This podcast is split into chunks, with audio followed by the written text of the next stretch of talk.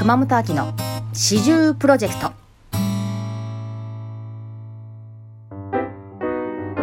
皆さんこんにちは。熊本秋です。四十プロジェクトのお時間がやってまいりました。そして2月です。皆さんいかがお過ごしでしょうか？なんか暖かい日がちょっとあったりとか、まあ、そしてまた寒い日が来てみたいな感じで。これを繰り返しながら春になっていくのかなと思いながらちょっとワクワクウキウキしております。2月もどうぞよろしくお願いいたします。今回も引き続き金ヶ江悦子ちゃんの後編をお送りしたいと思います。今回はね今大学院に通ったりしているのでそういったチャレンジのお話だったりとかいろんなことを聞いてますのでお楽しみいただけたらなと思います。それでは参りましょう。熊本秋の四十プロジェクト。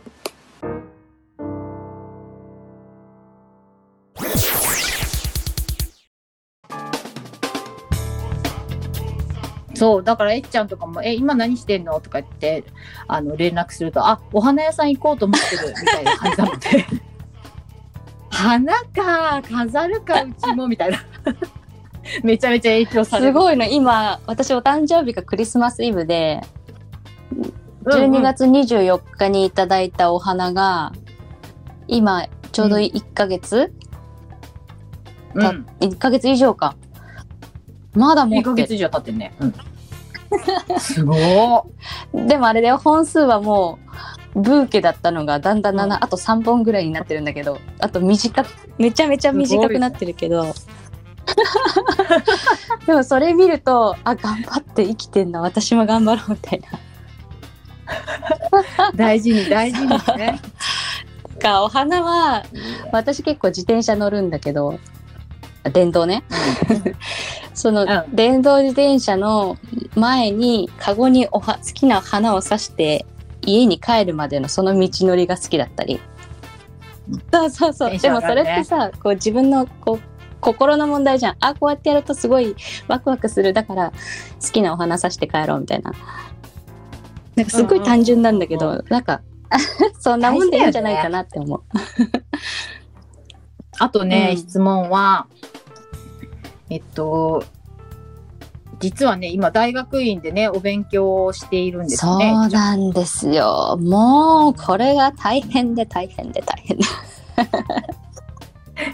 ちょうどね、あの、受けるかも、大学に行くかもっていう時に話を聞いてて、あ、そうなんだ、つって、今から学ぶのね、みたいな話をしてた、ね、そう、30代半ばの大学院チャレンジです。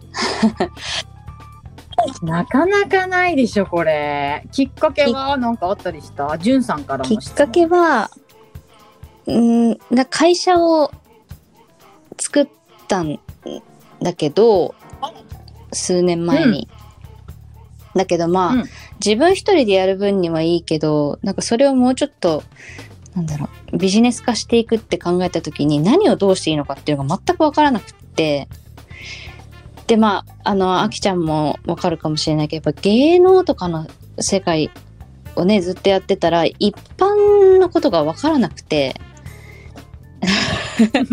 そんなの別にね、えっと、就職活動もしてないし一からどこの会社に入って何か教えてもらって社会人やってきたわけでもないしだからもう分からないことだらけで、うん、逆にまあそれはそのその時はそれが良かったのかもしれないけど自分のなんか我が道を行くっていう感じで。ただなんかそこにもやっぱ限界があるなと思って、で現場で学べばいいと言えばいいんだけどいや一旦私は大学に行こうと。うん。まあ、社会勉強のために普通にだからあの、ね、入りたいと思った理由は3つあって1つはまあ純粋に学びたいと思ったこと、うん、でまあ2つ目は美の力で人を幸せにしたいっていう思いがあってそれをまあ実現するために一旦ちょっとインプットを入れに行こうと。でどちらかというと私はずっと感性で生きてきてるからアカデミックさが全くなくて、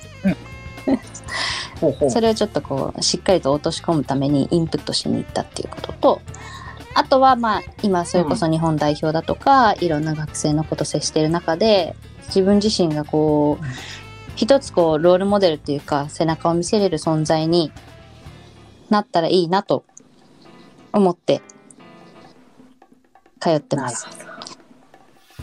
どうです？通ってみて。めっちゃ大変な時にあったよね。散歩しようって言った時めっちゃ大変だったよね入るときはもう、もう行くって決めたら GO しかないから、あの、行こうと思った、そうだな、行こうと思って、一旦大学院の説明会聞きに行ったの。で、その時に自分の心が少しでも動いたら入ろうと。で、全く動かなかったらやめようって決めて説明会に行ったの。うん思い立ってすぐ。したら、あれ、うんちょっと楽しそうかもって心がピクピクって動いて、よしと思ってさ、うんうん1ヶ月後にはもう、願書出してた。そっか、そんななんか、だから思い立って、めちゃめちゃ悩む暇なく、もう出しちゃったから、うん勢いで入学したの。そうかそう。あ、そっか。なんかすごいずっとなんかふつふつとなのかと思って、願書出す、出した、出すみたいなタイミングで一緒に行ったよ、ね、そうそうそうそうあの時。もうその思い立ってから1ヶ月ぐらい。そうなんだ、さすがやな。そう。それで実際入りました。そしたらもうわからない、右もわからない、左もわからない、用語がわからない。ついていけない。もうなんか辛すぎてわからないから。なんだろう、今日先生が喋ってたことがわからないっていう。いや、わかるわわ。私もなんかね、その社会勉強しなきゃ全然何もかもわからなすぎると思って、その某あの飲食のやってらっしゃるところの社長さんの社長室に学ばせてくださいっていうことで、あの、お世話になってた時期があって、うんうん。愛ちゃんも知ってる人だけど。なんだけど、もうその時の最初の、あの、じゃあ議事録、アジェンダ、リスケなんとかとかって言われた時に、え、え、な、どこの世界みたいな。え、何みたいな。全然ついていけなくてさ。で、その時にインターンで一緒にしてた大学生がいたんだけど、もうその子とかもガンガンパソコン使えるし、議事録ガンガンや,、やれるしさ、もうパワポは使って資料は作れるしとかってすごかったわけ。そうね。もうこっそり泣いたもん。めっちゃわかるわ。私、えー十何年、えー劇団四季で頑張ってきたんですが、えー何もできない。ないですね、今。そうそうそうそう。え、大学生よりも何もできないみたいな。パソコンすらできないみたいなんで。とってもわかります。もうまさにまさにその感じで大学に何にもわからない。ねなんか自分あれ何だったんだみたいななるよね。もうだから毎日授業行って夜夜と週末でなかなかハードなのね。夜のまあ今ちょうどオンラインになったから7時から夜の10時10分まで。そうそうで、ねあと週末は終日あって、うん。もうパソコン壊れ 壊れた壊れた去年でしょ？そうだからもう家帰ってきてからそれこそ本当シクシクうん。どうしようだって、大学い、まあ、院行きながうんら仕事もしてたじゃん。まあ、ちょっとはね、うん絞ってはいたけれども、だって学生なのに仕事もして、それもバイトとかじゃなくてさ、結構な責任持ってやってるって結構しんどいよね。で、今は、ももうすぐ。あとあもうねさえっ、と3月の末に卒業。ありがとうございます。まあ100%卒業ってあんまり偉そうにまだ言えないんで見込み卒業見込みです。ただやっぱりあの行って全く後悔してない。うん。かな。うん。いや。さすが。うん。なんか活かせ、活かせそう？今後、なんか。あこれに活かせるっていうのは100%言えないけどただでまあ、うん。行ったことによって自分が知らなかったことにたくさん気づけたり自分のなんだろう得意不得意を理解できたり、まあ、そこでできた仲間たちとかもいるし、全くあの、うん。なんだろう悪く言うとすごい自信をなくした2年だったのね。そうやってわからないことだらけで、自分って何なんだみたいなうん。でもまあそれは絶対に必要なことだし、うん、なんか入ったことに対する後悔っていうのは全くなくてむしろこの時期に入っててよかったなってあの時の選択間違ってなかったなと思ってる。1年目はもう仕事もフルでやって大学院もフルでやったから実際体をねちょっと崩して入院した。そうなんかなんだっけインスタのストーリーズかなんか上がってたから大丈夫って言ってもう絶対無理しすぎだから。気持ち面は高ぶりすぎて体がそこについていかなくってああやっちゃったみたいな。ただまあなんかやっぱ無理しそうそう。だけど逆にその去年はなんだろう仕事とかまあねイベントごととかもなくなったし結構私は人が集まる場での仕事が多かったから、そういう意味ではまあうん。大変といえばすごい大変なんだけどその分なんだろうまだ大学のあと1年が残ってたから逆に時間の優先順位がちゃんと大学になって勉強になったからそこはなんかこのタイミングでラッキーだったのかもしれないってめちゃめちゃ思ったね。うんやっぱでもやっぱ時代も変わってきたし価値観もすごい変わったからなんか風の時代頑張る頑張る自分をストイックに追い込んで頑張ってたところからなんかこう自分の優先順位をちゃんと決めてなんか自分のライフスタイルに寄り添った、まあ、働き方とか過ごし方でいいんだってすごい気持ちは楽になったな。うん、どう？あきちゃん。そっかうん私はね大きくはねコロナだからって変わってないんだけどでもやっぱそのこういうし40歳を迎えるにあたって40か40あきちゃんって言って全然見えない。そうだよ。いやいやいや、そう、そうなんだけど、40、まあ40で CG プロジェクトで始めたんだけど、なんかこう、コロナの中で会えなくなっ,、うん。ななったじゃん？みんなに。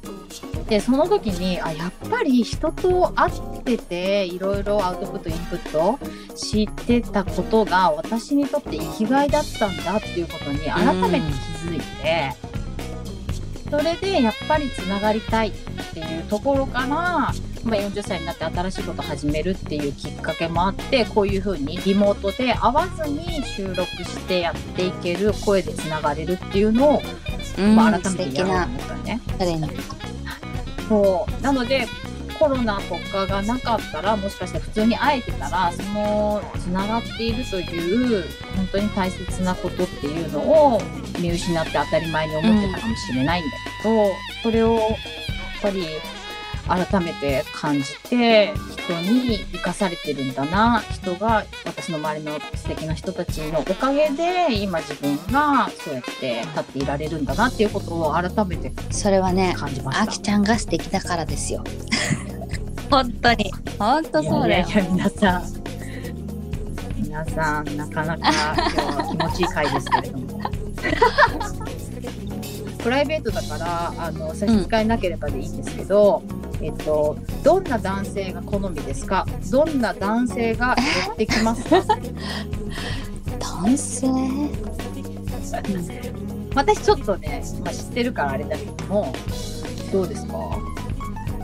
モテるみんなさ多分私のよ、予想的にねモテるって結構その隙があるっていうかいけんじゃないかっていうところでこう声をかけている男性とか、うんそういうのが多いと思うからなんかそのいけるじゃねえかという隙を与えている女性って一般的にモテるって呼ばれるんじゃないかなっていう私の中であってでもえっちゃんってそんなもうなんか好きうん。好きっていうかいい意味でねもう完璧 全然完璧じゃないよ。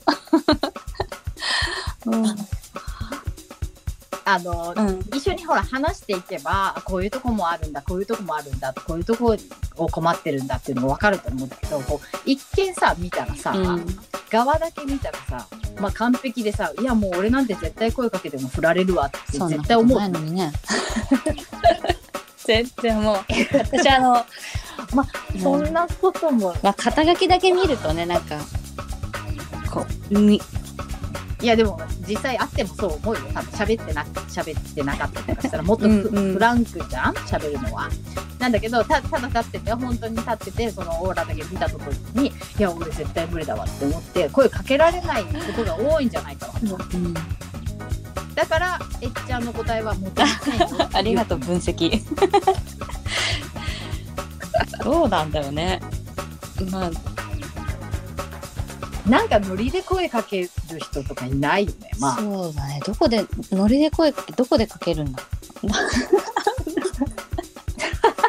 確かに。なんかうちらそういうなんかノリで声かけられるようなお店行かないもんね。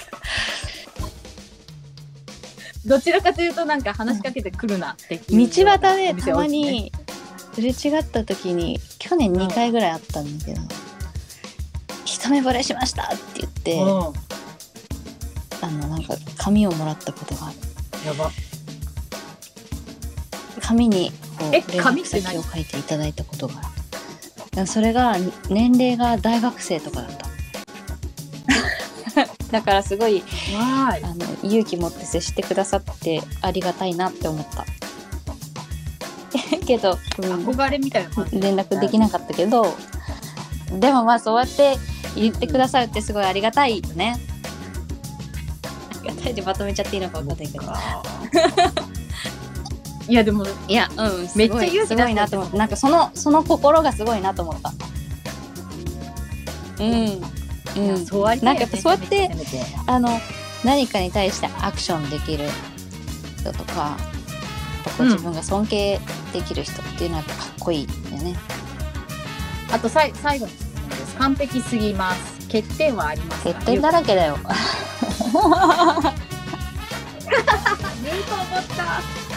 あ私でも大事にしてる言葉は魅力的な欠点があるから愛される。って思ってるから全然完璧じゃないしだらしないしうん本当こんな感じですよ。全く完璧じゃない、うん。そっかでもね。でも完璧にしよう。完璧っていうのは私全くもって求めてない。か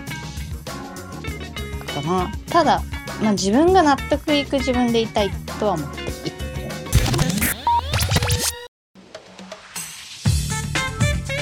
トップに行く子たち育成していてこの子はトップになるなっていうこの共通点ってあったりする？まあ例えば目標をちゃんとやるやるうん目標を達成できる子。努力できる人かな？